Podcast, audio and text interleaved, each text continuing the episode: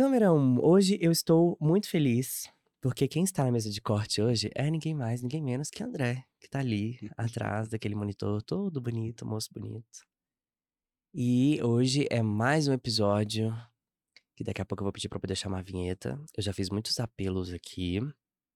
E vamos lembrar, né, de sempre ter cuidados com coleguinhas, né? Pessoas que estão à nossa volta. A gente tem que ser muito responsável com aquilo que a gente faz e fala, sobretudo com o que a gente faz também, né? Eu acho que a questão das palavras, a gente não sabe até que ponto elas vão, né, nas pessoas, mas a gente tem que ser bem responsável com isso, tá? Vamos tomar cuidado com isso aí, né?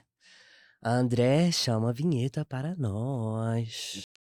Menor Condição, o podcast que não tem a menor condição de você deixar de ouvir ou assistir. Tá começando mais um Menor Condição, o podcast que você já sabe. Não tem a menor condição de você deixar de ouvir ou assistir. Eu sou Luan Romanoff. Essa é a segunda temporada. Se você está aqui comigo desde a primeira, muitíssimo obrigado, seja bem-vindo de volta. Se você é uma pessoa novata aqui, já começa se inscrevendo nesse canal, sangrando o dedo nesse like aqui para poder engajar a gente. E se você estiver me escutando por alguma plataforma de tocador de streaming, de podcast, não deixa de seguir o perfil e não deixa de avaliar o episódio em cinco estrelas, ok? O e-mail, que é podcastmenorcondição@gmail.com e o Instagram, arroba podcast. E lá no link da bio vai ter todos os outros links que vão te levar às plataformas de tocador de streaming de podcast e para o canal do YouTube ou também para as outras redes sociais como TikTok Nessa segunda temporada, a gente tá com uma parceria incrível, que é a parceria com Watson Brand, que tá vestindo Luan Romanoff nessa segunda temporada. Não deixe de acessar as redes sociais de Watson Brand. A Watson Brand tem se consolidado como uma marca autoral desde 2019, com peças de tecidos naturais preocupados com a sustentabilidade, com muito estilo e sofisticação. A loja física está no terceiro piso do Mercado Novo, em Belo Horizonte, além das e-commerce por vendas online através do site e perfil do Instagram, watson.brand. E hoje eu estou aqui com mais uma pessoa super especial. Foi meu professor da pós em Psicologia Jurídica.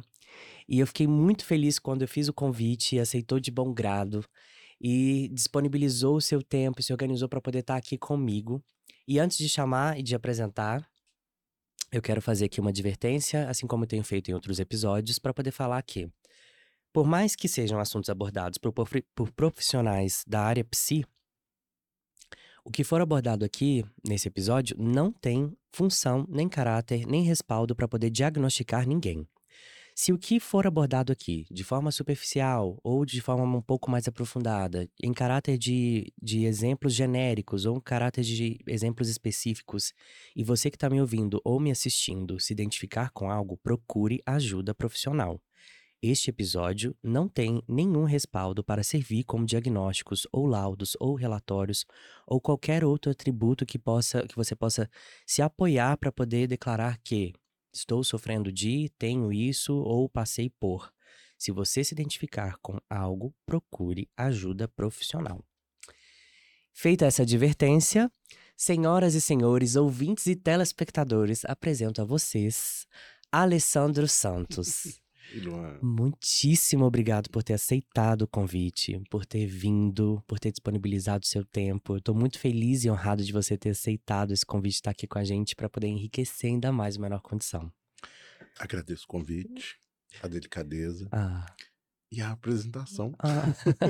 que eu acho que é um bom jeito né, de começarmos com uma apresentação tão acolhedora e tão delicada. Ah, agradeço muito por estar aqui. Já tinha participado de algum podcast antes? A primeira vez na vida. Ai, gente, eu tô amando isso. eu tô amando que eu tô sendo o primeiro de muitos que tem vindo aqui. E, e pra mim não tinha a menor condição de participar. é bem assim.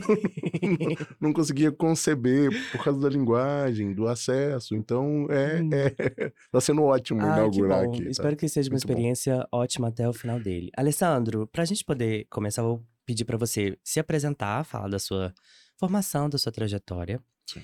E falar também sobre qual foi ou qual é a sua melhor experiência musical e por que que é a Beyoncé. Porque ela é uma diva. Ah, muito bem. Né? É, porque essa jarra d'água aqui, ela costuma voar aqui nesse estúdio. Eu vou começar por ela. Entendi. Depois eu me apresento. Aham. Acho que é um bom começo. É. Porque eu amo ela. Ai, que bom. Eu também. Porque ela representa. É, representa, né? É, representa potência, representa força, representa direção Uau. e congrega coisas muito importantes. Pra mim. E pra mim também, menino. Olha pra você ver que coisa, não? Mulher preta. Isso. é, e, e talvez eu apresentasse ela assim como preta mulher. Uau. É, por quê? Porque eu acho que ela rompe com uma série de coisas muito importantes. É, mulher preta, estadunidense, que não é um lugar qualquer. É. Pra existir e pra ser preta E pra resistir, né? e pra resistir. E que vem pautando coisas importantes é, que me, me agradam muito e que me enlaçam também. Com um estilo, com um modo que eu acho muito singular. É, poderíamos aqui abrir uma discussão longa, Longa. Ali tem longa. conteúdo pra isso. longa sobre negritude, sobre questão de gênero, sobre a questão da indústria cultural, sobre uma série de coisas. Sim. Mas ela alcança algo que eu acho que é super importante. Ela alcança um público que a vê como mulher preta. Entendi. E não tem como olhar para essa mulher e não a ver como uma mulher preta. É, então eu vou tietar, porque eu acho ela uma diva. E acho que ela faz algo importante e a partir disso eu vou me apresentar. Eu, eh, eu poderia já encerrar aqui esse episódio, porque, assim, é, é o meu primeiro convidado que fala tão graciosamente, tão de forma aprofundada sobre ela. Ai, agora eu, fiquei, agora eu tô satisfeito. Agora eu tô satisfeito. Mas por quê? Porque é, ela tem algo importante. E, e, e para mim é algo muito valioso. A capacidade de difundir não só uma imagem, mas uma mensagem. Sim. Com toda a complexidade que isso tem. A gente Uhum. não pode reduzir isso, né? Assim, dizer, Uhum. "Ah, pronto, é um, é é um produto. Mas ela, e, e a partir disso eu me apresento assim. Ela traz algo que eu acho que é importante, que para mim tem a ver com o ponto da afirmação. E, e de como é fundamental sustentarmos o nosso nome. Uau. Então, é, e é assim que eu me apresento, né? eu sou Alessandro Santos, Uhum. é, sou psicólogo de formação, tem, né? tô- Sou psicólogo de formação, é ótimo. Mas eu vou me apresentando. É, vou, vou começar de um jeito diferente, então. Fique à vontade.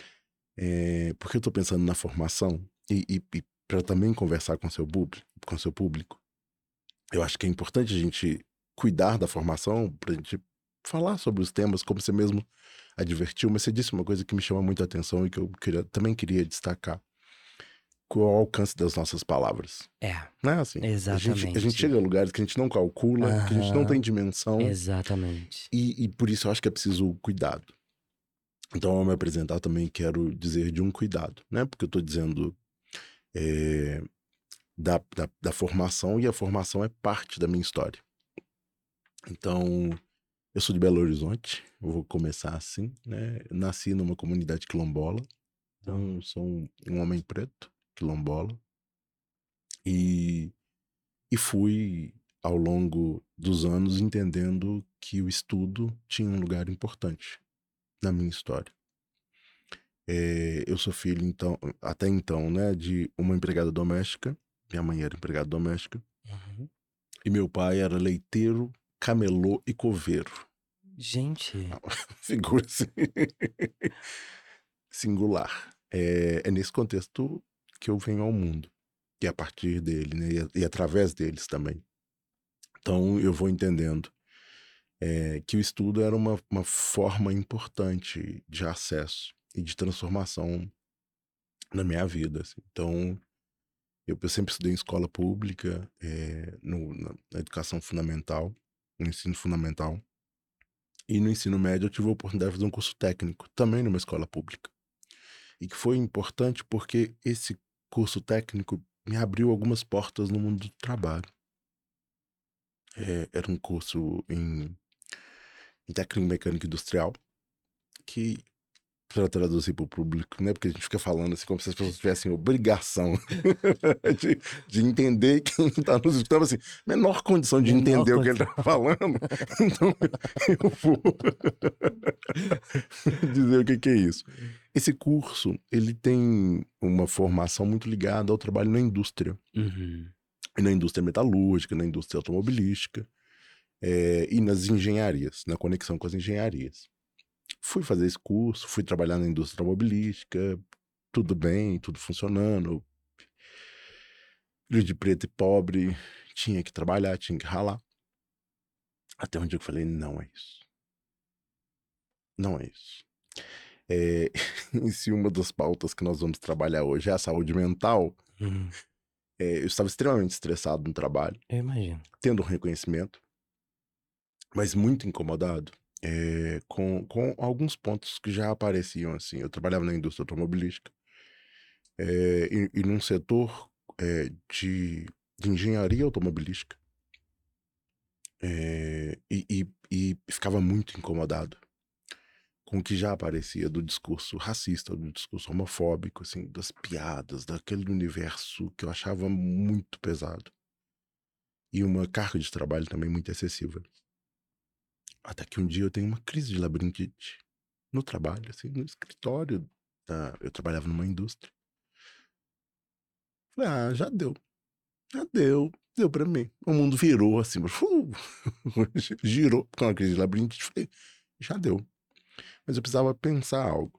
Porque eu, eu tinha o desejo de prestar vestibular, na época era, era, ainda era vestibular, não era o Enem. Falei, vou para engenharia tô aqui, vou pra engenharia, vida que segue. Vai ser ótimo, vai ser maravilhoso. Até que eu passo mal.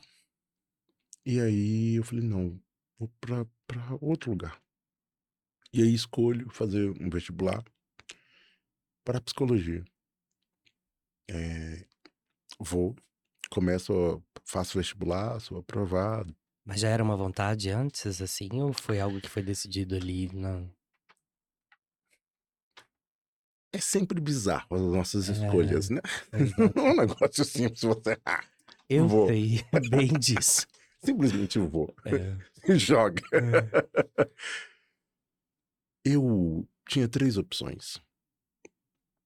É, eu gostava da ideia da geografia, não das paisagens, do solo. Eu gostava da geografia humana, assim, da ideia da geografia para pensar a geopolítica. Isso me interessava muito, uhum. porque eu, no ensino médio, eu tinha um, um laço muito forte com o movimento estudantil. Então, essa coisa da geopolítica me interessava muito. Eu falei, vai ser geografia. Falei, mas, ah, vamos ter opção na vida? Geografia e pronto. Não. E jornalismo me interessa muito. Me interessa porque eu acho que é uma, uma estratégia importante de comunicação e, e um instrumento que para mim era importante de instrumento de vocalização, uhum. mas eu, eu, pensava mesmo assim, é um instrumento de denúncia importante. Falei, eu vou por aí. A coisa da injustiça sempre me pegou. Sempre me pegou. Muito fortemente. Falei, mas não vamos pro direito, não. Ai, que não, bom que você fez isso. Não, não, As pessoas do direito podem estar nos assistindo. Não, com certeza e nos estão. escutando. Com certeza estão. Que bom que eles escolheram esse que caminho. Que bom que vocês escolheram esse caminho. A gente fica muito feliz por isso. É um caminho importante. Só que eu entendia, é, eu não conseguia ver no direito, à época, é, um lugar que eu pudesse vocalizar uma série de coisas que me incomodavam muito. E aí, eu falei assim, e por que psicologia? Porque as pessoas falam assim, Alessandro, você escuta tantas pessoas, você tem uma sensibilidade. Ah, vou tentar. Já foi pela escutativa, então. vou tentar. E fui. Foi muito interessante, assim, porque é, foi uma escolha muito. Muito diferente. Por que diferente? Porque eu não sabia o que fazia um psicólogo. Eu nunca tinha tido acesso a um psicólogo. Eu não entendia a dimensão desse trabalho e da formação. E fui nessa ideia de que escutar pessoas. Fui. Cheguei lá, vi que não era nada disso. Esse desespero, meu Deus. É, mas que eu falei assim, é muito mais do que isso. É, é, é muito mais do que parar e escutar. É assim, é, e, e hoje eu entendo que é muito mais do que isso. Para mim tem a ver com alcance. E, e, e aí, para não perder a conexão, por isso que eu disse da importância da Beyoncé. Uhum, Tem a ver com alcance, assim, exatamente. com a capacidade de alcançar alguém que você não tem noção de como alcança, quando alcança e se alcança, mas alcança. E nem onde também, né? É. Então, é, e- e especialmente uma profissão que preza pela palavra. Então, por isso foi uma descoberta importante. E aí, marcado com uma série de coisas, né? Assim, eu disse e, e me apresento desse lugar, né? Assim, como um homem preto. E, e se o público não consegue alcançar, porque eu acho que é legal a gente conversar com o público, Uhum. né? Assim, a dimensão disso é saber que é um lugar que você não é visto e não se vê. né? Assim, então, era muito difícil para mim escolher uma profissão que eu não conhecia, que eu não alcançava, que eu sequer sabia se uma pessoa preta, pobre, quilombola podia alcançar esse lugar. Então foi marcado com uma série de coisas. E, e- e eu nasci em um quilombo que está, né, assim, está circunscrito dentro de, um- de um território urbano, o que também é muito diferente. Uhum. E, e vinha com uma série de marcas, assim. Então, na época, nós éramos mais ou menos 150 pessoas quando eu entrei na universidade. Então, eu fui o primeiro a entrar na universidade. E agora eu me apresento, então, profissionalmente, assim. Eu sou graduado em psicologia, eh, sou especialista em segurança pública e sistema de justiça criminal. Tenho mestrado em psicologia, pesquisando eh, o crime de homicídio cometido por jovens eh, em situação né, de envolvimento com gangues. E sou doutor em psicologia, pesquisando o tema eh, da, da desistência do crime. O que, que faz alguém deixar o crime. Mas ao longo, eu, no próximo, neste ano, né, no próximo mês de dezembro, eu completo 19 anos de formação, de conclusão de formação. E sempre eh, a minha formação e a minha atuação profissional, ela esteve conectada com dois campos. Eh, o atendimento em consultório, atendimento clínico, Uhum. desde o primeiro dia de, de formação. É, eu, eu conto essa história com alegria, assim, eu, eu colei grau. é, Na minha formação tinha o culto, a a colação de grau e o baile. Ah, Eu, eu colei grau no dia, na sexta-feira, dia 1 de dezembro. É, e eu tinha solicitado à, universidade que emitisse uma declaração, um certificado de conclusão de curso, para que eu fosse ao, ao Conselho Regional de Psicologia pedir a autorização de um registro. Eu colei grau na sexta-noite, no sábado à noite seria o baile, sábado de manhã eu já estava atendendo, antes de ir para o baile. Eu falei, não, eu tenho um compromisso de trabalho, eu preciso estar ali. gente, E foi uma das escolhas mais interessantes que eu fiz na minha vida. De estar ali e de entender assim, opa, é aqui também. a virada. A virada. é aqui também. Mas nesse percurso, ele sempre foi dividido em dois campos, assim. O atendimento clínico e a atuação nas políticas públicas. Eu sempre trabalhei com as políticas públicas. Uhum. Então, já trabalhei na política de saúde de Belo Horizonte, trabalhava em centros de saúde, com a política de saúde mental. Já trabalhei na política de assistência social do município de Belo Horizonte. Já trabalhei na política de segurança pública do estado de Minas, na política de juventude, e sempre tive essa atuação no campo das políticas públicas sociais. Uhum. Para quem está nos assistindo ou nos escutando, as políticas públicas sociais são aquelas políticas públicas ligadas aos, aos direitos sociais, que na nossa Constituição né, a gente tem como direito social a assistência, a saúde, a educação. É, e né, essas políticas públicas, que eu vou chamar assim, que, as, que, que o público tem mais acesso. Assistência, segurança, saúde, educação. Então, eu, eu sempre atuei nessas políticas públicas ao longo desses anos. E também, depois de um tempo, eu, eu quando concluí minha graduação, eu tinha o desejo e a certeza que eu seria professor. Mas eu falei assim, eu, eu vim de uma formação técnica de fábrica. Falei assim, eu preciso ir pro chão de fábrica primeiro. Porque me incomodava muito é, quando às vezes eu tinha aula com professores, perguntando, professor, me dê um exemplo.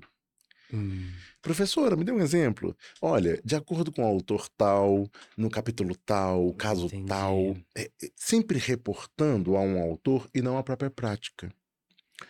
E, e, eu disse que eu queria ser professor, mas eu só me autorizava a ser professor depois que eu pudesse saber o que eu estava dizendo e transmitir um percurso. Então, depois de um percurso de estudo, de atuação, eu falei, agora é hora de ir para docência. Mas eu falei, para ir para docência eu quero me preparar. Então aí, aí que entrou a pós-graduação. Que eu falei, olha, é hora de reformular, de, de, de saber perguntar, de saber investigar para conseguir transmitir. Uhum. Então, a minha formação e a minha atuação profissional, ela se dá nesse, nesse tripé. Né? Atuação clínica, a atuação no campo das políticas públicas e a docência. E a docência. Então, atualmente, eu, eu continuo no consultório, agora no campo das políticas públicas, dando supervisão, acompanhamento, formação. É, já não estou mais né, nessa atuação de, que a gente chama das políticas públicas de ponta, né? Em Uhum. loco, Uhum. mas muito mais um lugar de formulação, de, de estudo e de provocação também.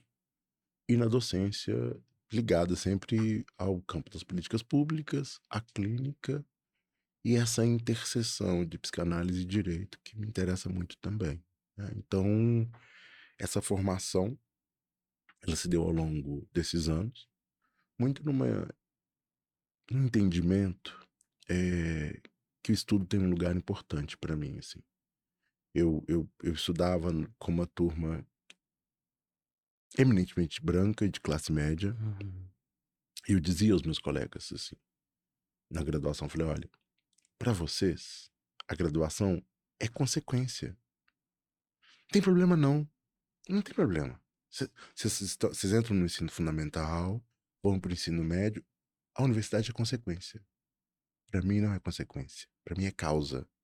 Sem isso aqui não há a menor condição. Por quê?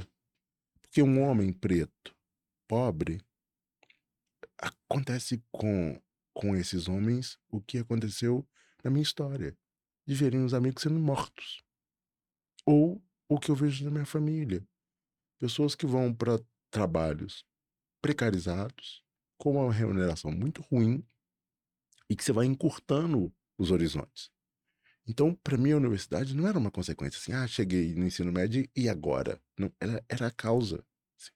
Ou era aquilo, ou não tinha outra possibilidade. Então, apostar numa boa formação, apostar numa boa inserção profissional, para mim, era a condição para existir. Então, não era uma consequência de qual é o seu próximo projeto? Para onde você vai? O que, que você quer? Nossa, que legal! Que boa descoberta! Não, não, nunca houve isso. E hoje eu entendo que o trabalho é mais uma dimensão da minha vida.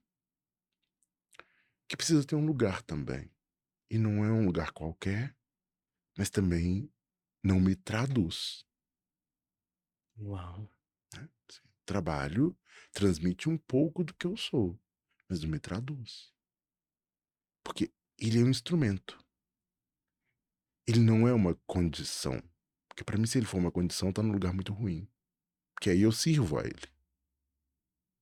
Então, eu acho que é preciso pensar o lugar do trabalho. Né? Tanto o lugar que o trabalho tem para mim, mas que tem para as pessoas. Porque senão ele vira um instrumento de adoecimento, inclusive. Né? Se a gente não pensa o lugar do trabalho, e se o trabalho é condição para, ele está num lugar muito ruim. E não quero ficar aqui glamorizando. Nossa, o trabalho é lindo, eu amo o que eu faço. Ah, que delícia. Trabalho cansa. Trabalho tem renúncia. Trabalho tem uma série de coisas. Não dá para tem um lado B do trabalho. Tem o ponto de assim, ufa, não, trabalho. Trabalho não é esse glamour, essa coisa. Esse respiro, né? Ah, Beyoncé que o diga. É bem... Pensa essas turnês. Pensa. Eu já falei aqui sobre o Homecoming, que eu indiquei para as pessoas assistirem. Exatamente. pensa Ele essas um turnês. pouco. É. Que Inclusive, pensa. venha para o Brasil, eu espero. Enfim. Eu também. É... Há sinais. É, nossa, nem fala. Eu tenho, passo mal todo dia. Nossa, enfim. Socorro. Mas tem um, tem um lado B ali, né? Então, eu, eu transmito, me reconheço é, no que faço. Mas sou mais do que eu, que eu faço, né? E você falando assim, é super interessante porque fica muito palpável perceber por que que a docência, as políticas públicas e a clínica te envolvem, né? Nem, nem sei se é só o tripé que talvez te sustente, se é que eu posso usar esse termo aqui. É, mas também é aquilo que te, te cerca, né? Assim, é- são, são os atravess...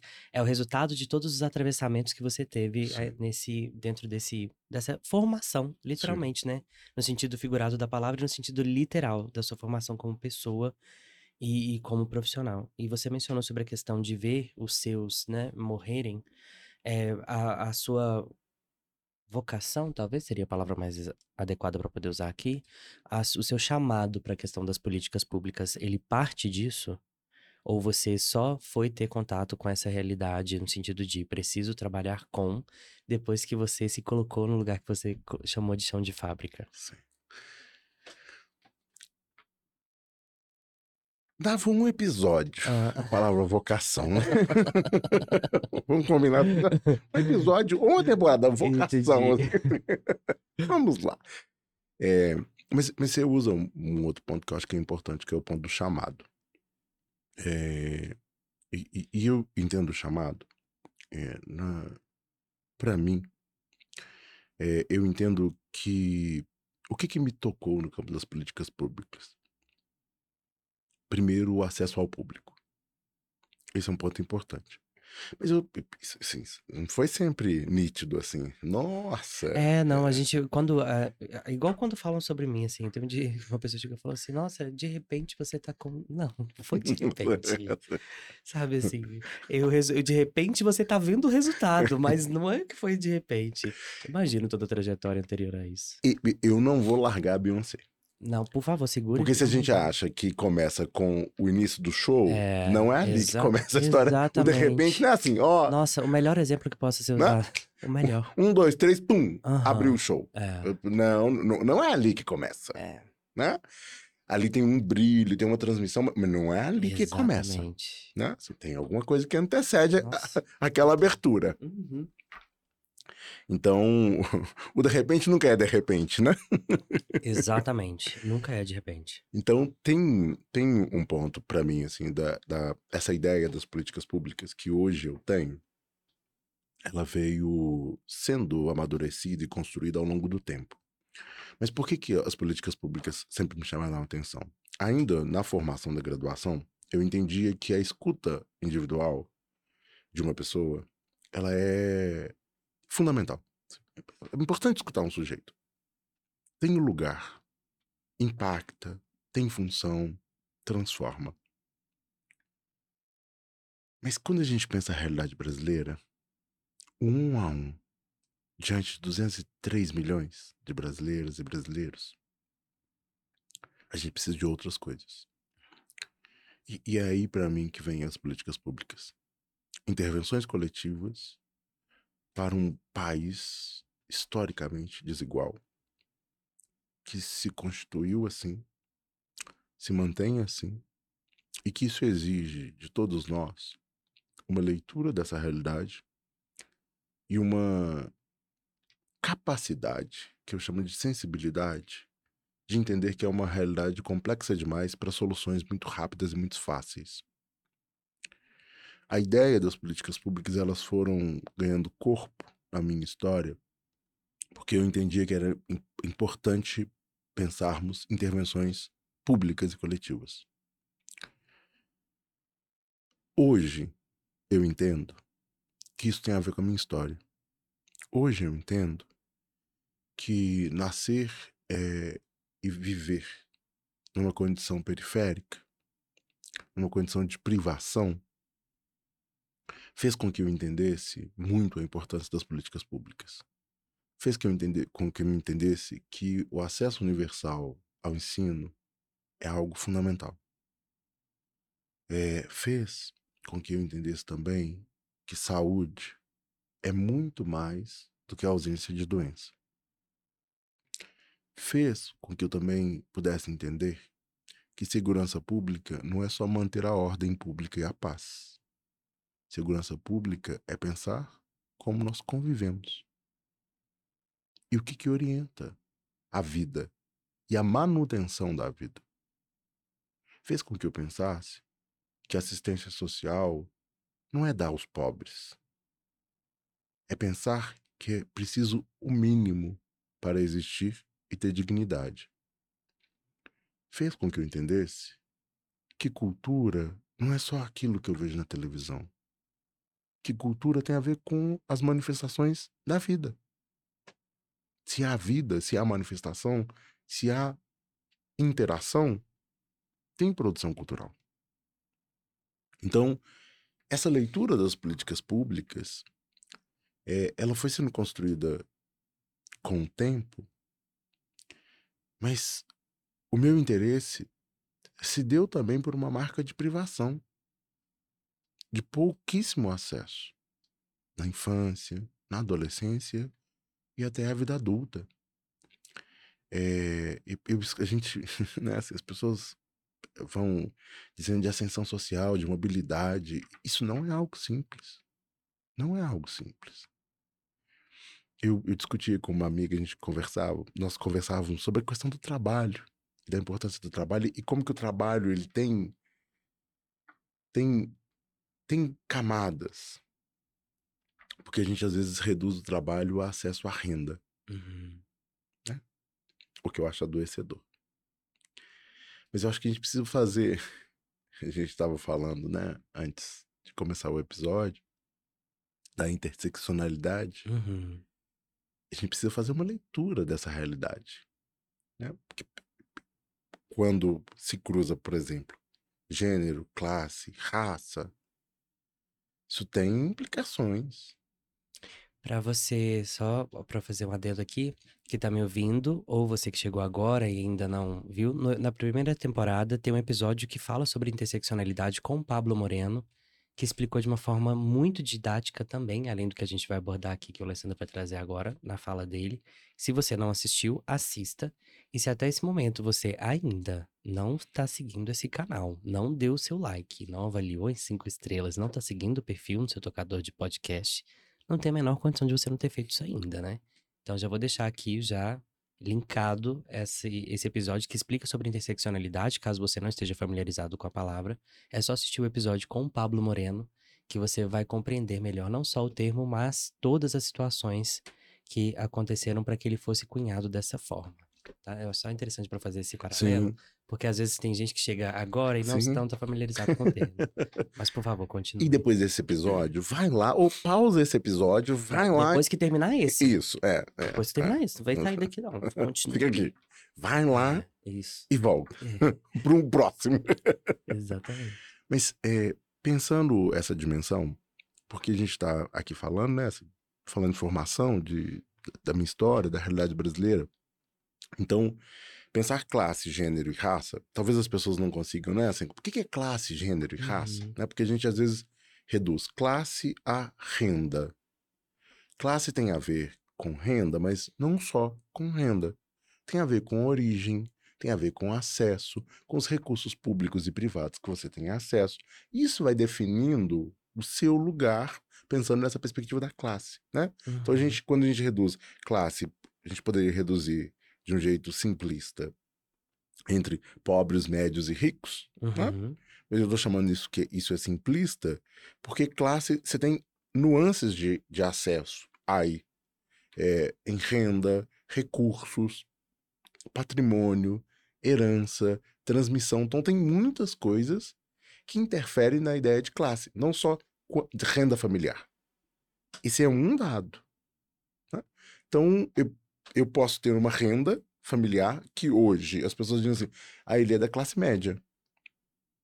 Mas eu preciso fazer uma leitura de, de gênero e de raça nessa história. Por quê? Porque eu sou de classe média em função da minha renda que eu tenho com o trabalho. Se eu deixo de ter esse trabalho, eu não tenho mais essa renda. Então eu deixo de ser classe média. E quando a gente pensa a, quest a questão racial, você tem nuances de menor acesso à saúde, menor acesso à escolaridade, menor acesso à renda. Isso tem implicações. Eu, eu costumo dizer assim com, com os meus amigos: os meus amigos, eu vou para um período sabático. Hum. Aos brancos, aos pretos, aos indígenas, quem está aqui nos escutando e nos vendo, eu sempre digo assim: período sabático, eu só ouço na boca dos brancos. É. eu não tenho a menor condição de fazer período sabático. Por quê? Porque eu tenho um, um acesso a uma renda que eu não tenho uma rede de proteção que mantenha a minha renda. Em casos de doença, ou de ausência, ou, ou de, de adoecimento psíquico. Uhum. Dizer assim, estou com questão de saúde mental, vou ter que me afastar do trabalho. É, eu não tenho uma rede de proteção que mantenha a minha qualidade de vida e que mantenha os acessos que eu tenho Muito menos que sustente, né? então, é- é- quando eu pego essa história do trabalho, da saúde, dos acessos, eu não consigo mantê-la sem o mínimo.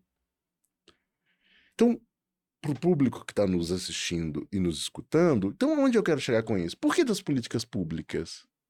Porque as políticas públicas precisam manter este mínimo para o viver e viver bem. Nossa, Alessandro, mas como então? As pessoas vão ficar dependendo do Estado? Não. Em um país tão desigual quanto o nosso, você precisa ter acesso. Eu uso o exemplo quando as pessoas falam de renda, né? Assim, é, a Dinamarca, a Noruega, são países ricos, mas que têm programas de renda básica que giram a renda básica em torno de 32 mil reais. Porque eles entendem que existem momentos na vida que a sua população vai estar em uma condição de vulnerabilidade. Então, nesses países, você tem acesso à renda básica por cinco anos. Então, essa ideia assim, ah, você dá o peixe não ensina a pescar. Mas você vai pescar num lago sem peixe? E sabe um, um apontamento que eu fiz aqui no episódio com a Renata Salvador, que é professora de rede pública de ensino? É de que uma vez eu tava tão cansado de escutar essa máxima da população, tipo, ah, não pode dar o peixe, tem que ensinar a pescar, não pode dar o peixe, tem que ensinar a pescar. Aí um dia eu tava com um humor que não era meu. Na verdade, ele é meu, sim. Aí eu virei pra pessoa e falei assim: vem cá. É, o seu interesse realmente é, é de que ensina a pescar? Assim, é, mas tem que ser. Eu falei assim, então por que, que não tem investimento em educação? Foi o primeiro ponto. Aí a pessoa não soube d- dar aquele, né, erro 404, a pessoa começa a discotecar porque começa a gaguejar, fica... Aí eu fiquei parado assim, olhando, esperando a resposta, não tive. Aí eu falei assim, no seu caso... E aí a pessoa era de um, de um, de um contexto é, social, e aí eu tô fazendo esse apontamento aqui, não tirando a credibilidade de pessoas que estejam no mesmo contexto, mas é, passa a ser um problema quando a pessoa não tem consciência disso, né? Virei pra pra essa pessoa e falei assim: "O seu interesse realmente é que as pessoas aprendam a pescar ou você quer garantir a possibilidade de vender o peixe que elas estão pescando?" O seu interesse é o quê? Você quer realmente que elas aprendam a pescar ou você quer garantir a mão de obra pra você vender o peixe que elas estão pescando? Aí gerou um grande desconforto, um rebuliço, começou um UFC ali meio verbal, e aí, enfim, né, são as coisas que a gente fala tem que tomar cuidado com as palavras, mas aí com essa máxima, partindo dessa máxima que eu fiquei assim, falei: "Gente" porque um pouco não tão aprofundada quanto a sua, que eu tô tendo agora, né, acesso a isso, uma uma uma acesso a uma informação um pouco mais aprofundada, muito mais aprofundada, muito mais detalhada, eh, mas na e na hora eu reagi dessa forma, porque era onde já conseguia ter uma consciência que aproxima um pouco do que você tá falando aqui, Sim, entendeu? sim. Eu eu uso um exemplo, uma vez em sala de aula, eu um um aluno, eh, eu estava dando uma aula sobre políticas públicas, e e 2 coisas me chamaram muito a atenção. O fala de dois de uma aluna e de um aluno. Uma aluna diz assim: "Eu estou na faculdade por mérito próprio, eu não preciso do governo". E aí eu perguntei pra ela o que que eram as políticas públicas, e ela não sabia responder o que que eram as políticas públicas. E vo vou abrir aqui uma janela, então eu tentar dizer para o público, o que que são as políticas públicas? As políticas públicas são todas as ações do estado com seus suas 3 dimensões, o poder executivo, legislativo e judiciário, são todas as ações do estado que oferece algum serviço à população. Então eu perguntava assim para os alunos: "Vocês lancham na rua?". "Eu lancho, eu lancho com meu dinheiro próprio". Falei: "Você sabe que você usa uma política pública?". "Não uso, eu pago o meu lanche na lanchonete". E eu disse assim: "Essa lanchonete só funciona se ela tiver um registro da Anvisa, que é uma agência nacional de vigilância sanitária, sem isso ela não funciona. Então você usa uma política pública, mesmo pagando o seu lanche, esse estabelecimento não funciona se ele não tiver a regulamentação da Anvisa". "Alguém aqui tem celular?". "Tenho, tenho sim, eu pago minha conta, eu uso meu crédito". "Que política pública você usa?". "Não uso política pública, porque quem quem fornece o serviço de telecomunicação é uma empresa de telefonia celular, que eu pago. Mas essa empresa não funciona sem o aval da Agência Nacional de Telecomunicações. Então você usa uma política pública". Então se você tem seu celular e você paga sua conta, parabéns, se não pagar você vai ficar sem isso. Mas você usa uma política pública, porque essas empresas são regulamentadas. Então as pessoas não entendem que elas usam políticas públicas. Nem as pobres, nem as de classe média, nem os ricos. Todos nós usamos políticas públicas. E as pessoas: "Não, não precisa do estado, quem precisa do estado é pobre, que fica ali viciado". Certa vez, eu fui num show, aqui em Belo Horizonte tem uma casa de espetáculo chamada Palácio das Artes. Uma figura pública que eu amo, amo, amo, assim, um uma figura revolucionária, um cantor importantíssimo. Mas no meio do show, ele o show estava lindo, lindo, lindo, lindo, uma figura linda. No meio do show ele diz assim: "O problema do Brasil são as bolsas". Eu eu continuo amando esse cantor, continuo achando a arte dele espetacular. Mas o meu desejo era dizer assim e e na época uma bolsa que ele se referiu, eh, tinha um valor médio de R$47,00.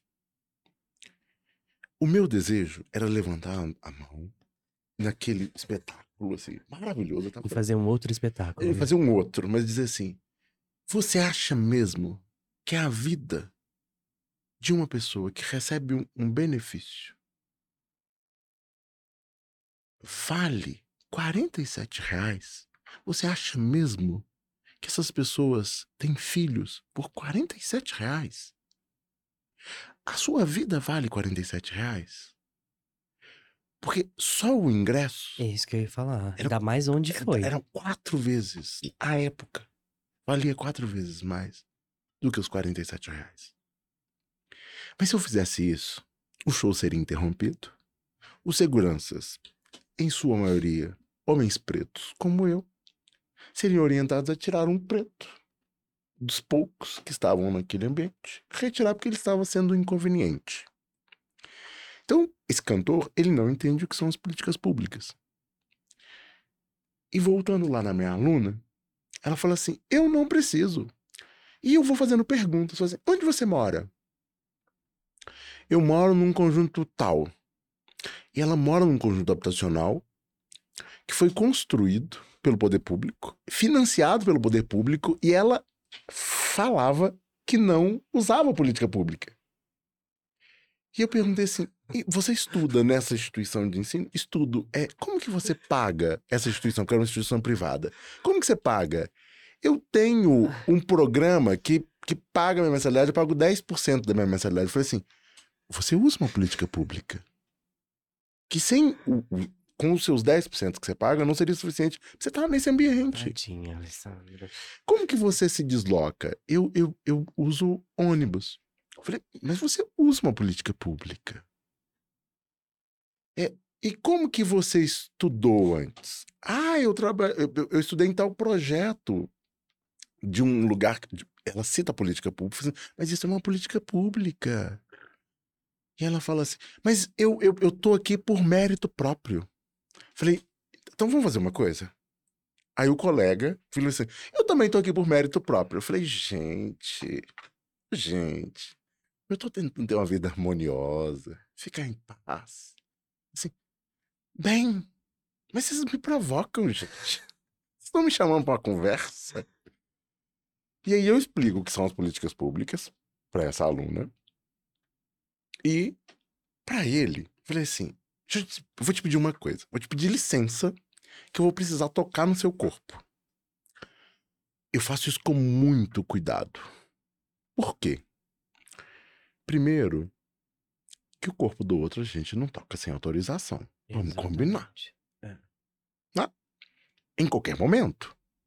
Com esse outro ou com essa outra lúcida, não, saudável ou não. Exatamente. Não é não. Exatamente. Então pedi licença, falei assim, eu vou fazer uma coisa aqui. Chamei um outro colega, falei, alguém pode ser também é, um- uma pessoa atuante nesse exemplo? Coloquei os dois e disse assim, vamos explicar então o que é mérito. Você está aqui por mérito próprio. Você sabe o que é meritocracia? Não. Mas eu estou aqui por mérito próprio. Falei, mas você sabe que você está falando uma coisa que você não está entendendo? Não, eu entendo, eu estou aqui por mérito próprio. Então eu falei, vamos, vamos trabalhar meritocracia. Vamos combinar assim, ó. Vocês dois estudam aqui, beleza? Mas nós vamos fazer uma representação. Um está numa instituição de ensino privada e o outro está no ensino público, beleza? Coloquei os dois em iguais condições. E falei assim: vocês vão ter que chegar, atravessar a sala e chegar na sala, lá na ponta da sala, do mesmo modo. Só que para esse aluno, eu segurei nas pernas dele, abracei e deitei no chão. E falei com ele assim: corre, vai! Qual que é a sua... Pra você que tá se- só ouvindo, qual que é a sua altura, Alessandro? Eu tenho 1,79m e peso 98 quilos. Ou seja, eram quase dois metros de homem deitado no chão, agarrado na perna do outro, pra ele poder ir caminhando. O que tem mérito próprio. Entendi. Ok? E disse pra ele assim: vai, vocês são iguais. Você tá estudando aqui até 10 e meia da noite, vai pegar a van. Ele estuda de manhã e não precisa trabalhar. Vai, vocês são iguais. Ele mora na região centro-sul, a menos de 2 quilômetros da universidade. Você mora na região metropolitana e desloca 35 quilômetros de ônibus. Vai, vocês são iguais. Ele tem acesso a uma família que pode custear a, a presença dele na universidade com alimentação, com acesso ao material didático. E ele pode fazer isso e ele acorda uma hora antes para vir para a universidade. Você já trabalhou o dia inteiro e vai pegar um outro ônibus para chegar aqui atrasado. Mas vai, vocês são iguais. Vai. A renda familiar da sua família é quatro vezes inferior à da dele. Mas vai, vocês são iguais. Você é o primeiro a entrar na universidade. Na família dele, todo mundo tem curso universitário. Mas vai, vocês são iguais. Vai, vocês são iguais. Vocês tão, têm mérito próprio. Vai lá, você vence. Claro que o colega já estava chegando lá do outro lado da sala e ele sequer tinha saído do lugar porque eu estava abraçado na perna dele, mostrando os obstáculos que ele tinha na vida. E falei assim: cuidado quando você usa a expressão mérito próprio. Que você não está entendendo que ele tem acesso a uma série de coisas que, mesmo que você tenha boa vontade, não são suficientes para romper essa lógica. Os alunos vão e me mandam mensagem. Eu, eu, eu, eu sou assim. Eu imagino, porque era sair da aula pra ir pra terapia, né? Sair da aula com a psicóloga pra ir direto pra, pra terapia. Eu ia ficar lá assim, eu falar, gente, não, não, não. E depois que esse aluno formou, ele me mandou uma mensagem linda, dizendo assim, Alessandro, muito obrigado. Eu não entendia não entendi a minha história. Mas sabe o que eu acho que acontece também? Que às vezes as pessoas. Aí, o que eu percebo também quando eu converso, eu acho que elas acreditam que ter a consciência disso tira a credibilidade de todo o esforço que elas fizeram. E não é, não é isso, não é uma competição para poder falar assim, ah, eu sofri mais do que você, eu tive mais. Não é, é realmente mostrar que é uma questão social, que é uma questão pública. Eu acho que quando uma das resistências que eu encontro quando, né, tenho a oportunidade de abordar esse e outros assuntos relacionados, não só essa questão da meritocracia, mas também como outras vertentes que mostram a desigualdade social, de classe, todas as vertentes que você trouxe aqui, as pessoas elas não querem sair de um ponto que fica parecendo assim, ai, parece que para mim foi, foi fácil, mas não foi. Mas eu não tô querendo tirar, sabe assim, não tô invalidando, tirando a legitimidade do sofrimento, do incômodo que você pode ter sentido. Mas tendo as condições que você teve, não sendo fácil, imagina para quem não teve. É só é, é essa consciência que, que é uma coisa elástica que as pessoas tentam não, não entender. Elas Sim. tentam não entender, não é que elas não querem justamente pelo incômodo de sair dessa posição, sabe? Assim, de reconhecer e parecer que perdeu a credibilidade de tudo. Você é o entrevistador, o comunicador. Eu aqui sou só mais um. Mas você abriu uma deixa, quem tá nos escutando vai dizer assim, gente, vou abrir uma janela aqui, ó, um parêntese. Quem tá nos vendo vai dizer assim, tô abrindo um portal. Porque junto com a meritocracia, a gente precisa discutir a outra coisa que você me passou a bola. O vitimismo. Uhum. Porque assim. Ah, mas isso é vitimismo. Nossa, essa posição do Alessandro é muito vitimista. E eu que venci na vida? E eu que conheço tal pessoa que fez isso, fez isso e venceu na vida? Isso é vitimismo. Não, gente. Eu não tô pedindo assim. Ah, por favor, olhe para mim, zele por mim, cuide de mim. Tô pedindo isso não. Não é isso é para dizer assim: as nossas escolhas, elas têm consequências. As escolhas individuais, as escolhas coletivas e as escolhas como um país. Ter acesso é direito. Não ter acesso ah, é vitimismo. Não, não estou pedindo favor. Não é favor, é direito. E direito a gente não negocia.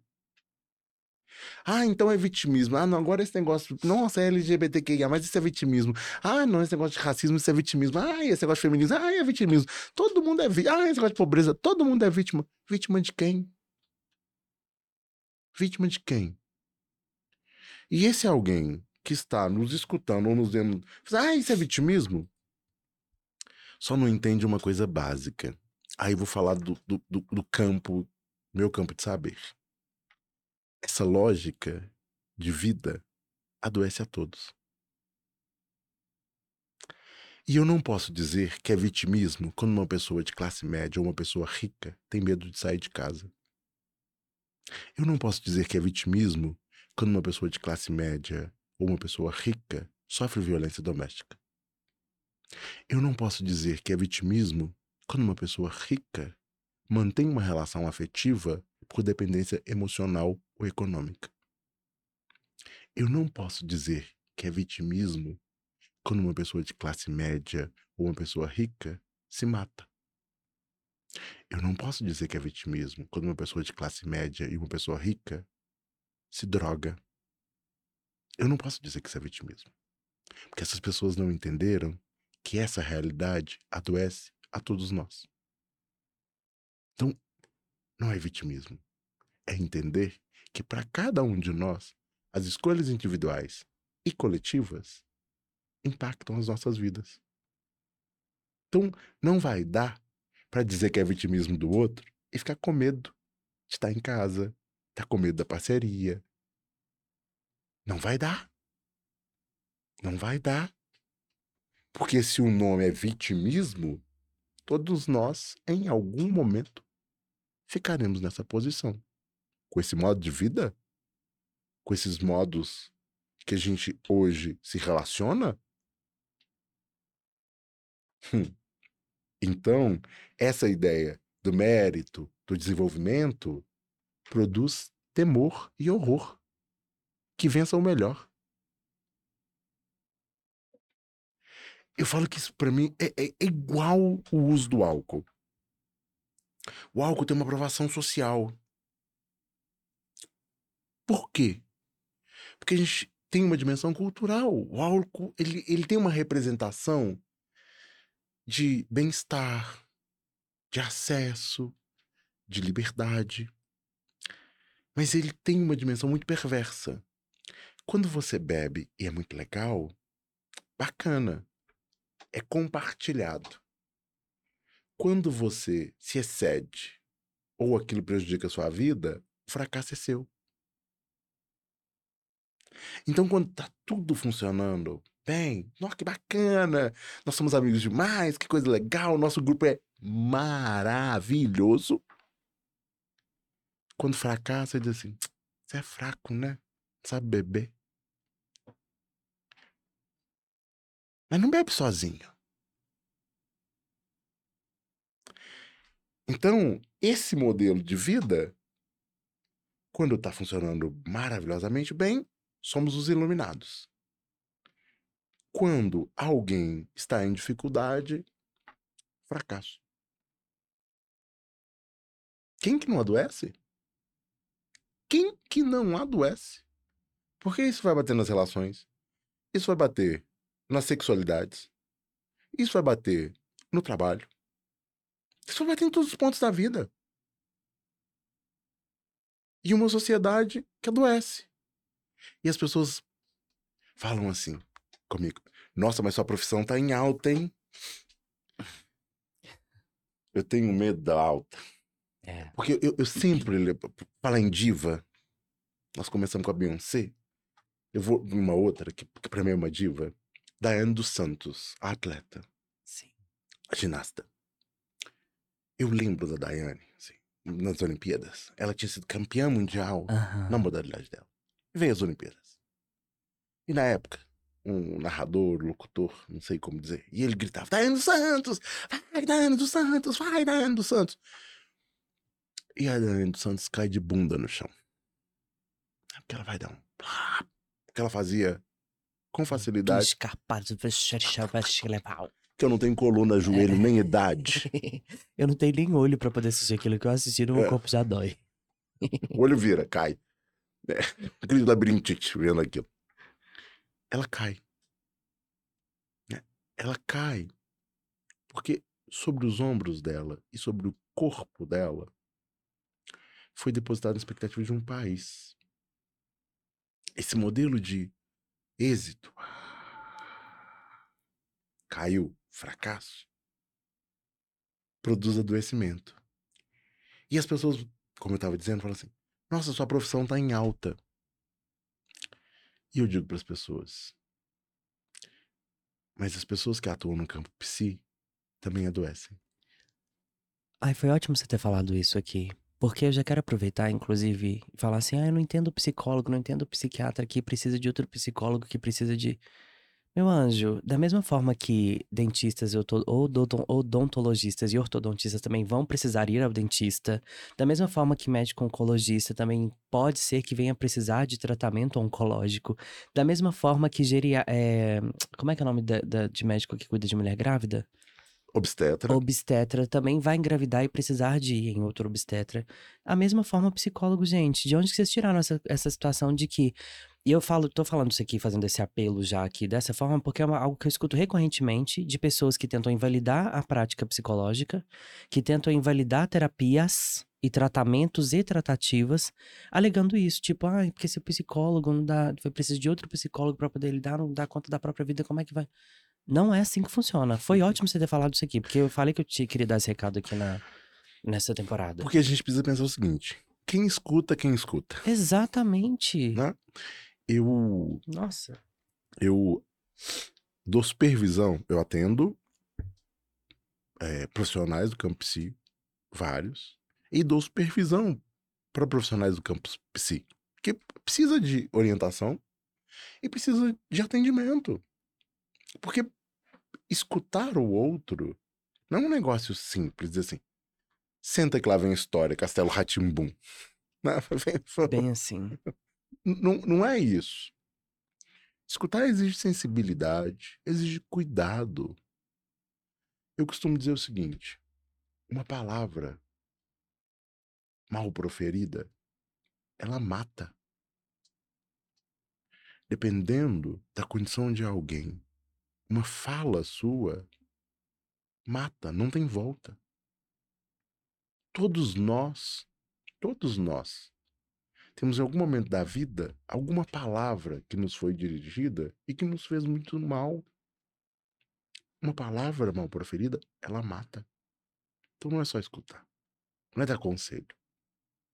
Quem sabe da própria vida é quem fala, não é quem escuta. Porque senão a pessoa me. Oi, Alessandro, eu vim aqui. Mas eu já sei, já sei de você. Ah, olha aí, olha a sua vida como é que tá. Quem sou eu na fila da merenda pra falar com outros? Ah, como é que sua vida tá? É quem fala que tem um saber sobre sua própria vida, que pode fazer suas escolhas. Mas como profissional da escuta, eu preciso entender que aquela palavra tem valor e que a minha também tem. E é preciso cuidado. Nossa, então agora a pauta é saúde mental. A pauta é saúde mental. Mas qual saúde mental nós falamos? O que, que se chama de saúde mental? A saúde mental é estar bem. Pera lá. Pera lá. Ah, não, todo mundo tá falando de saúde mental. A gente precisa de falar sobre saúde mental. Mas qual saúde mental? A saúde mental, não nessa perspectiva que a gente trata, da ausência dela. Porque a gente não fala de saúde mental. A gente fala da ausência de saúde mental. A gente não tá falando de saúde mental. Nossa. A gente tá falando da ausência dela. Quando a gente tá dizendo de dor, quando a gente tá dizendo de sofrimento, quando a gente tá dizendo de incômodo, a gente tá dizendo da ausência de saúde mental. E as pessoas hoje falam muito de saúde mental. E é muito importante falar. Mas a gente tá falando da ausência. Por quê? Você acabou de rachar a minha cabeça. acabou de rachar a minha cabeça. Tem a menor condição. Menor condição. Porque a gente está falando da ausência de saúde mental. Porque a gente está dizendo de dor. E a gente precisa ir além desse modelo de que a gente aprende no amor ou na dor.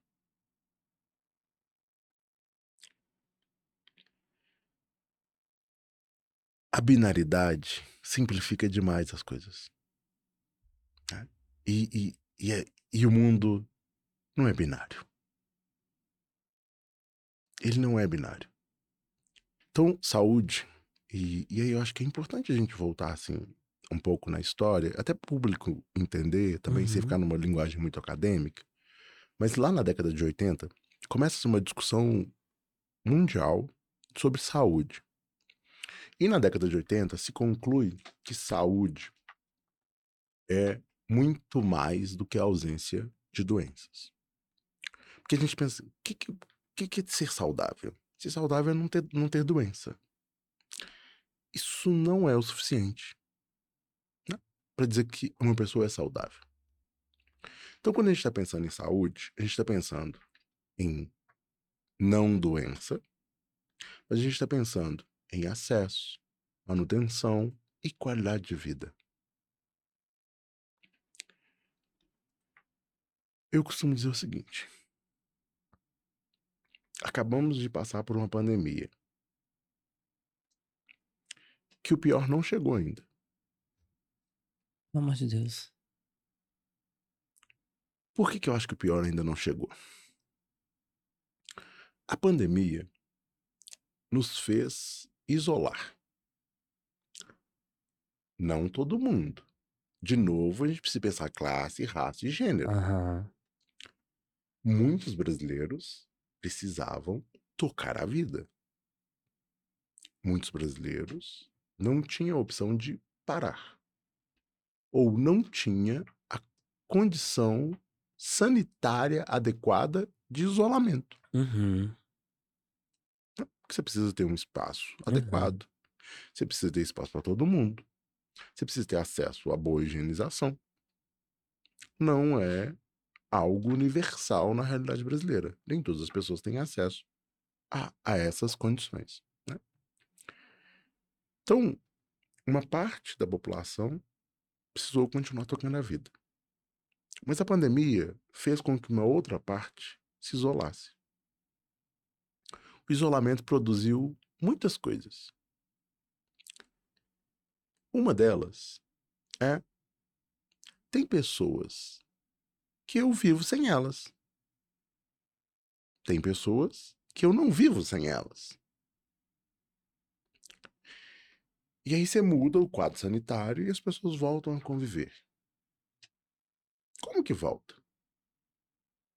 Como que você volta a conviver? Como que você volta a dialogar? Como que você volta a circular?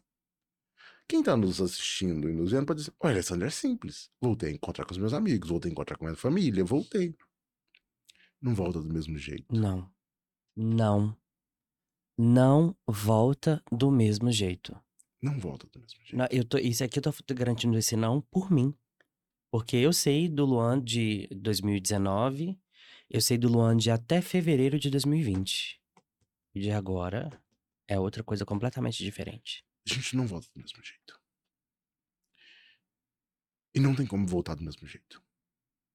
Alguns vão dizer assim: a pandemia fez com que a gente evoluísse e melhorasse. Ah, hashtag. Não cai nisso, não. Desce daí. Desce daí. Desce daí. Que evolução é essa? Pra quem? Pra quem? Evolução com 700 mil mortos? Só aqui, né? Que evolução é essa? Não, Alessandro, mas o planeta de tempo em tempo tem um ciclo. Ah, então a gente escolhe quem morre.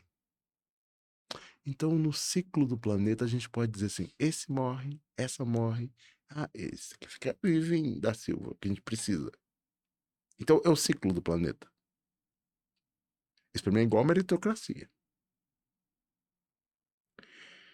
Então, voltando na pandemia, nós voltamos à convivência. Nós não tivemos tempo de elaborar o afastamento, psic... tô falando agora psicicamente, Uhum. nem a reaproximação. Não tivemos tempo de fazer luto pelos que adoeceram, pelos que morreram e pelo que nós perdemos. Tem uma geração que terá um impacto que não é de agora. Pensa uma criança que está no processo de alfabetização e vê a pandemia. A sequela não é agora, não. Essa criança, daqui a 10 anos, ela vai estar fazendo a transição para entrar no mundo do trabalho. E tem um tempo que houve uma ruptura. Então, a sequência vai nos mostrar que é lá no futuro, na hora que tiver que escrever um texto. no trabalho. Entendi. Na hora que tiver que interpretar um comando no trabalho. Na hora que tiver que redigir algo. Não é agora. Então tem consequências. A longo, médio e longo prazo. E na saúde mental? Nossa, eu nunca tinha parado pra poder pensar nisso. E na saúde mental? Quando você não faz luto? volta. Mas não volta agora. Não volta agora. Isso volta com 5, 10 anos. Então, o que eu estou dizendo que o pior, no meu entendimento, não chegou ainda? Que os efeitos prolongados dos quadros depressivos não chegou ainda. A ruptura nas relações ainda não chegou. O baixo rendimento escolar e no trabalho ainda não chegou. Por quê? Porque processos de adoecimento, eles levam anos para manifestar. Então tem aspectos da pandemia que nós ainda sequer conseguimos dimensionar. Estou falando da pandemia porque é um efeito recente Aham, que todos nós aham. passamos. Mas pode ser aplicado em diferentes tempos, âmbitos e situações. Se eu estou dizendo de saúde, eu posso dizer que eu tenho saúde quando eu tenho medo de sair de casa? E aí, de novo, a gente pode pensar nas violências. É, Eu vou datar os, os ouvintes e os Uhum. telespectadores que podem escutar e assistir isso a qualquer tempo, Aham. mas eu vou datar. Nós estamos, né, em 2023. Uhum. Acabamos há dois dias de ter acesso a um mapa da violência no Brasil. E o mapa da violência nos mostrou que o Brasil bateu o recorde de registros de estupros. Nós temos registros de estupros de países não democráticos e governados na lógica da religião não tem e nós temos. Na segurança pública, a gente usa uma expressão chamada cifra negra. Cifra negra é, para cada crime registrado, tantos não são. No crime de estupro, a estimativa é que para cada um registrado, quatro não são. Meu Deus. Nós vivemos recentemente uma discussão. é, Permita-me discordar de quem achava que isso era importante. Da discussão do perigo do banheiro unissex. O que eu tenho a dizer para quem está nos escutando e nos assistindo é que esses dados mostram que 61% dos estupros acontecem em casa. Lamento informar que o perigo não está no banheiro unissex, está dentro de casa. O crime de homicídio, a maioria de quem sofre o crime, quem morreu, conhece o autor. O crime de homicídio acontece até 500 metros da casa, vou chamar assim, da vítima. O crime de estupro, 90% conhece o autor. E o agressor está até 30 metros. A gente está dizendo que o crime de estupro no Brasil, ele está no ambiente doméstico. Se eu preciso sair para trabalhar e deixar as pessoas da minha família em casa com temor, eu tenho saúde? Se eu sou da classe média, preciso sair para trabalhar e deixo os, o cuidado dos meus filhos terceirizados com alguém, e eu não sei como esse alguém está, e eu fico preocupado ou preocupada quando eu saio de casa, se eu sou da classe média, eu tenho saúde? Se eu sou rico e tenho temor pela minha vida e dos meus, ou preciso pagar para que os meus tenham acesso a serviços de saúde, isso é saúde? Então, se tem violência, se tem desigualdade, se não tem renda adequada, se tem medo, a gente não está falando de saúde mental. A gente está falando da ausência dela. Porque para ter saúde mental, eu precisaria ter condições para viver sem medo e sem ameaça. Se tem ameaça à minha integridade física ou mental, não tem saúde mental. É louvável falar de saúde mental, mas a gente está falando da ausência dela. Da ausência. A gente não está falando da condição de saúde mental. Porque se eu não trato esses fenômenos individuais e coletivos, como que eu posso falar de saúde mental?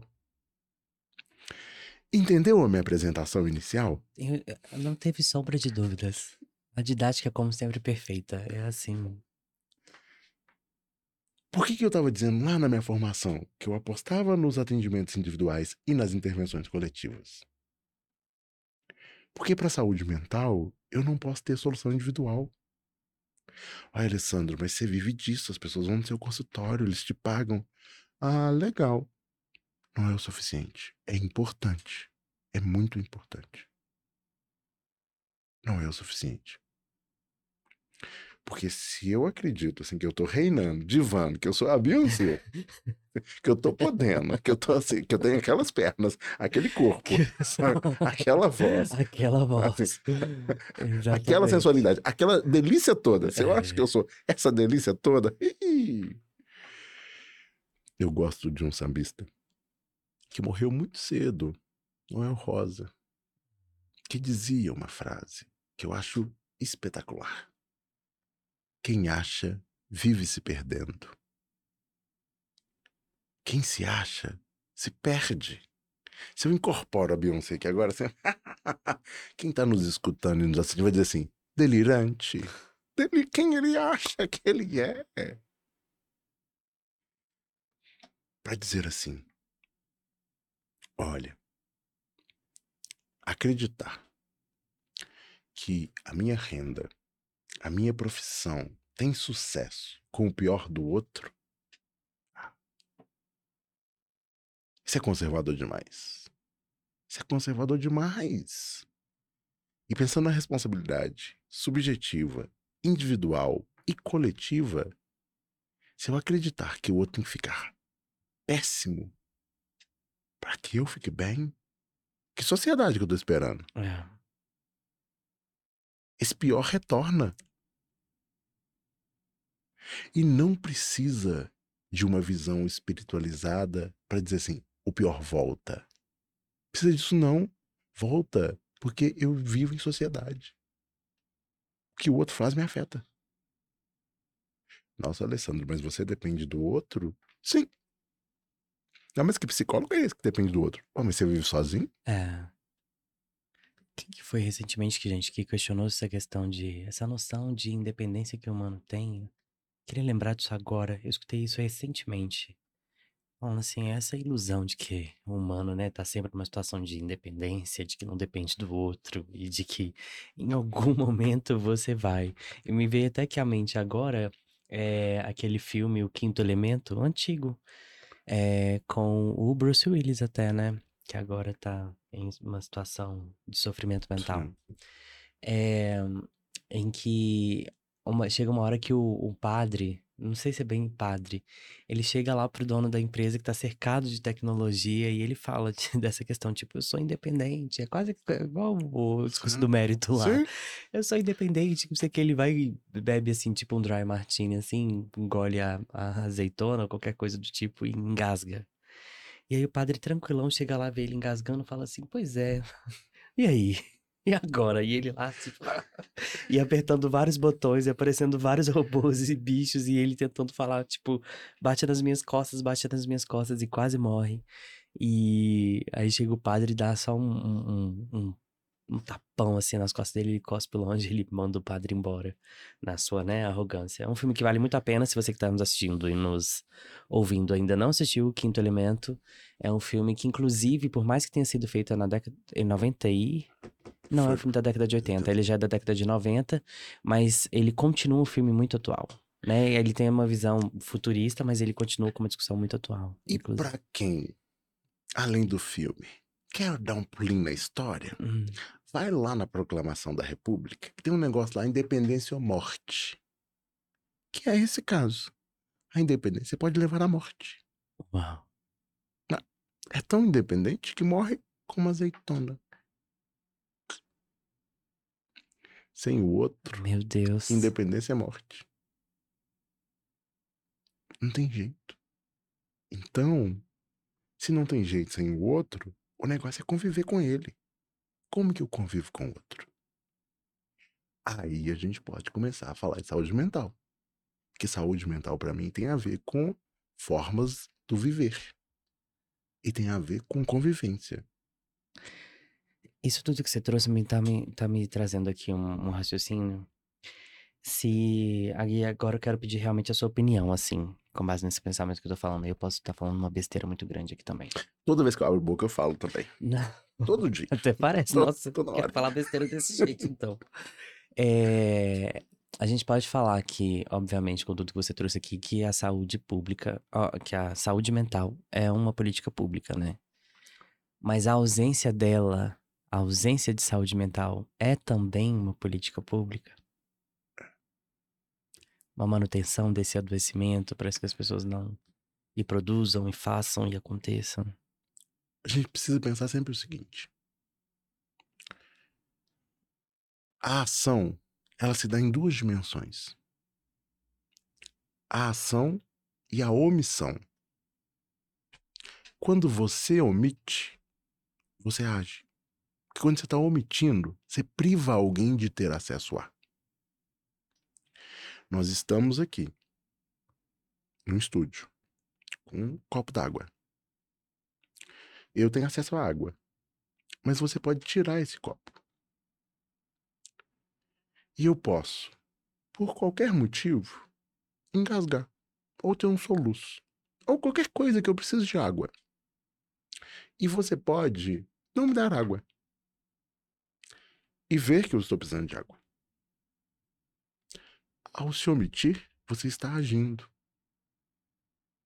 Então, quando o poder público se omite, ele age.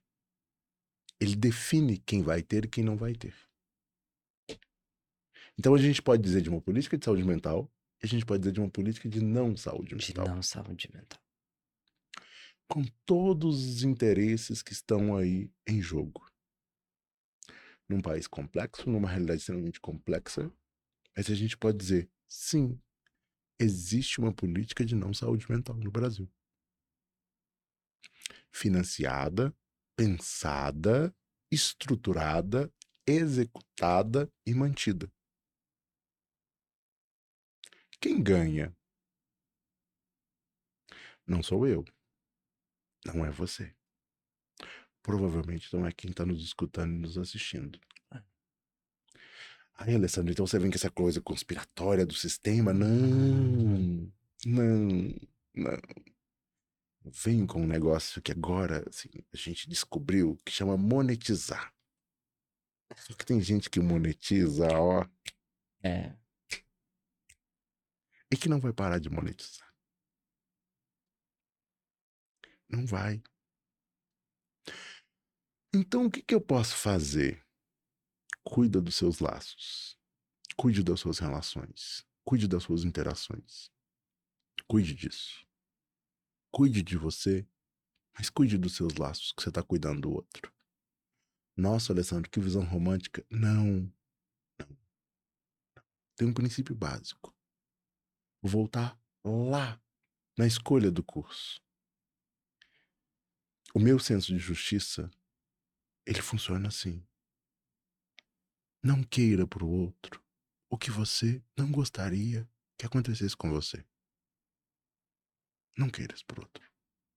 Não queira. Para mim, é um princípio orientador da convivência. Se não faz bem para mim, vai fazer para o outro. Então eu preciso cuidar dos meus laços. Eu preciso cuidar das minhas interações. Eu preciso cuidar das minhas relações. As que eu tenho, as que virão e as que eu vou deixar de ter. Porque é assim na vida. Então, pensar em saúde mental, para mim, é pensar em convivência. Com tudo isso que a gente está conversando aqui. Mas sem isso não há. Achar que saúde mental é igual autoestima. Eu escuto assim, fulano tem autoestima, tem boa autoestima, tem autoestima, tem autoestima, tem autoestima, tem autoestima. E autoestima existe? Então eu, eu, eu, eu, eu viro pra você e falo assim: Hum, Luan, tá uma delícia hoje, hein? Ah, aqui, aqui. Ah, olha o que a natureza produziu. Olha o que, que as deusas e os deuses trouxeram para nós. Ah, aqui. As pessoas acham que autoestima é algo individual. É a capacidade que você tem de se reconhecer, se amar e se assumir. Não existe autoestima sem que alguém tenha dito para você: Nossa, Luan, como você é bonito. Nossa, que corpo bonito. Que história bonita. Só existe autoestima porque o outro te disse que você é. Você não. Nossa, olha que delícia que eu sou. Alguém te disse isso. Então, essa ideia de autoestima como algo individual não existe. Porque alguém precisou dizer que é belo, alguém precisou dizer que é feio. Alguém precisou dizer que é adequado, alguém precisou dizer que é inadequado. E aí vem me dizer que é alto? Que eu mesmo produzo? Ah, se fosse assim, ser preto ia ser um padrão de beleza dessa sociedade. Isso. Olha que beleza! Ah, ah, ah, que delícia! Eu trouxe uma pesquisadora, uma doutoranda da UFOP aqui, a Diana, professora minha que foi também na comunicação, ela dava aula sobre corpos dissidentes e a pesquisa dela tem gerado em torno da gordofobia. E vou deixar aqui também essa indicação para você que na primeira temporada ou que tá chegando agora não assistiu esse episódio, assista, que vai justamente ao encontro do que você tá dizendo aqui agora. Então tem uma construção. É. Essa ideia de alto é, é mérito, de novo. O mérito que eu tenho por me amar. Uau! Uau! Então, a própria ideia de autoestima, ela não é alto. Ela é com o outro, ela é construída. Então, como que eu vou pensar saúde mental sem o outro? Como? Eu preciso me responsabilizar pelo que é meu, obviamente. Mas sem o outro, não há. Não há. Então, fica a dica, né, para quem tá aqui. Vamos continuar discutindo saúde mental? Vamos sim. A gente já vai caminhar pro final. E antes de fazer os agradecimentos finais, eu quero te pedir duas coisas assim. Tem algum mito relacionado à saúde mental, à política pública que você já desfez um tanto, né? É, em relação à psicologia, atendimentos é, é, em clínica, alguma coisa que você escuta assim que é de senso comum que você fala, meu Deus, dá até dói assim, te dá até aquela dor assim que você gostaria de tornar uniforme a informação de falar assim, gente, isso aqui, ó, que falam assim, assado, é mentira. Tem alguma coisa assim que vem à sua mente agora? É, eu iria fazer um comentário proibitivo sobre onde me dói Ah, determinadas coisas que eu escuto. Mas tem uma coisa que eu acho muito ruim quando eu escuto no exercício profissional. hum, É, quem vai a psicólogo é doido. hum, É pra não ficar. Mas o que, que se chama de doido? Uma ideia que a gente tem de 200 anos de que o louco é aquele sem razão, que não consegue pensar, que não consegue agir, que, que, é, que é incapaz. É, eu entendo que um profissional psi é um profissional de saúde. E acessá-lo é para ter saúde. É para pensar o mal-estar, o adoecimento, os impasses do viver. Mas ainda é muito comum. Ah, eu vou no profissional psi. Não, eu não vou porque eu não sou doido. É para não adoecer ainda mais. Porque ao afirmar deste modo, mostra que está doente. Uhum. Quando a gente nega, a gente afirma. É. Quem é? O Eli Miranda falou isso. que o, o Fidias também trouxe a mesma coisa. Sim. Tô, tô, tô em sintonia. É, não, é incrível porque é, ah, vocês, assim, né? Alguns têm noção de que os outros vêm, mas em nenhum sabe de qual assunto que vai Sim. abordar. E eu fico muito feliz que é sempre converge para um mesmo caminho, assim. Não no sentido de parecerem ou serem repetitivos, mas de estarem realmente em sintonia sobre todas as. tudo que tem sido abordado, entende? Não tem a menor condição de condição, né? disso. Porque a gente precisa estar escutando e É, conectado. né? é. Então, esse é um mito que me incomoda. E, e que eu acho que é importante a gente dizer para as pessoas. Né? Assim, cuide da sua saúde. Cuide da sua saúde. Porque sem ela é muito pior. E nós já vivemos com ela ameaçada o tempo inteiro. É. O tempo inteiro. Cuide da saúde. Eu quero te agradecer mais uma vez é, por todo. Pra quem não sabe, né? Coisas que acontecem nos bastidores. Muitas das pessoas que eu consegui contato pra essa temporada foi por conta do Alessandro. Que desde o momento em que eu falei assim. Pode até cortar pra câmera 2, o, o, o André, por favor. Que desde o primeiro momento que eu falei pra ele assim: é, Alessandro, vamos lá, eu tô precisando de indicação assim, fulano, e tô tentando falar com o Beltrano e tal. E aí você sempre foi muito solícito e é o tipo de ação e não omissão que me deixa muito feliz e honrado, sabe? Em perceber nas pessoas que entendem, né? Hoje você teve um contato mais, mais próximo, mais palpável com o que é o menor condição. E me deixa muito feliz em ver esse empenho das pessoas em ver, sabe, fazer dar certo, em ver é, o projeto indo pra frente. Eu quero te agradecer muito, não só por hoje, mas por tudo que você fez também por trás desse episódio de hoje, pelas trocas de mensagens que a gente teve pelo celular, pela indicação das pessoas e por você ter se disposto e se disponibilizado para poder vir aqui. Muitíssimo obrigado. Somos corresponsáveis. Né? Você com a sua construção, com o seu percurso. Eu aqui, disponível e muito feliz. Primeiro, porque não tinha a menor condição em 2023 ainda não ter feito um podcast. É. né? Pois é, tá vendo? Com tanto conteúdo, gente, manancial de conteúdos desse, mas eu tô feliz que eu tenha sido o primeiro. Primeiro, mas que eu acho que tem uma responsabilidade importante, né? Assim, tanto do que a gente fala, como você disse lá no início do episódio, como também de entender quão potente é esse instrumento. Assim, como que a gente chega na vida das pessoas? As pessoas podem estar agora arrumando uma coisa, caminhando, fazendo atividade, Uhum. conversando, dormindo, tentando dormir, né? E, e nos escutando, nos assistindo, assim. Como que é um dispositivo tão potente. E, e eu fiquei feliz demais, assim, Ai, que bom, de- feliz. pelo convite, de estar aqui, pelo acolhimento, pelas trocas, né? Assim, que venham os próximos. Por favor, e a casa tá aberta, tá? A menor, a menor condição de você não voltar aqui. É, Camerão, mais uma vez eu torço pra que você que me assiste, pra você que me ouve, pra você que chegou agora, pra você que já me acompanha há um tempo, que você consiga sempre trazer à sua memória aquilo que te alimenta a esperança de um futuro bom. Eu não canso, nunca vou cansar de falar isso aqui. Eu encerrei a primeira temporada falando isso, comecei a primeira temporada falando isso. Todos os episódios eu tenho. é, a segunda temporada, né? Falando isso. E todos os episódios eu tenho dito.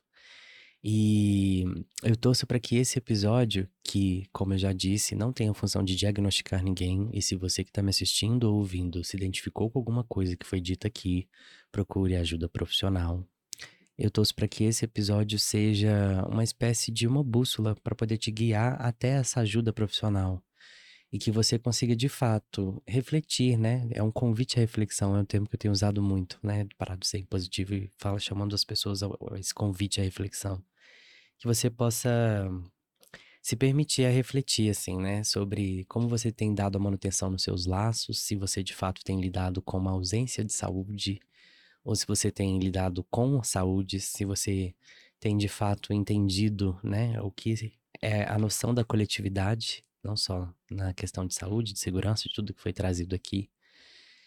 E que a semente que esse episódio possa ter plantado em você, ela possa crescer, florescer, dar frutos. E que você também venha indicar para quem você acha que vai se interessar, né? Não deixa de se inscrever no canal, de curtir o episódio, seja pelo canal do YouTube, seja pela plataforma de podcast, do seu tocador de, pod de podcast. E nos vemos na semana que vem. Eu sou Luan Romanoff, esse foi e é o Menor Condição, o podcast que, como você já sabe, já percebeu, já viu, eu resistiu e agora também tá sabendo. É o podcast que não tem a menor condição de você deixar de ouvir ou assistir. Pode chamar a. Menor Condição, o podcast que não tem a menor condição de você deixar de ouvir ou assistir.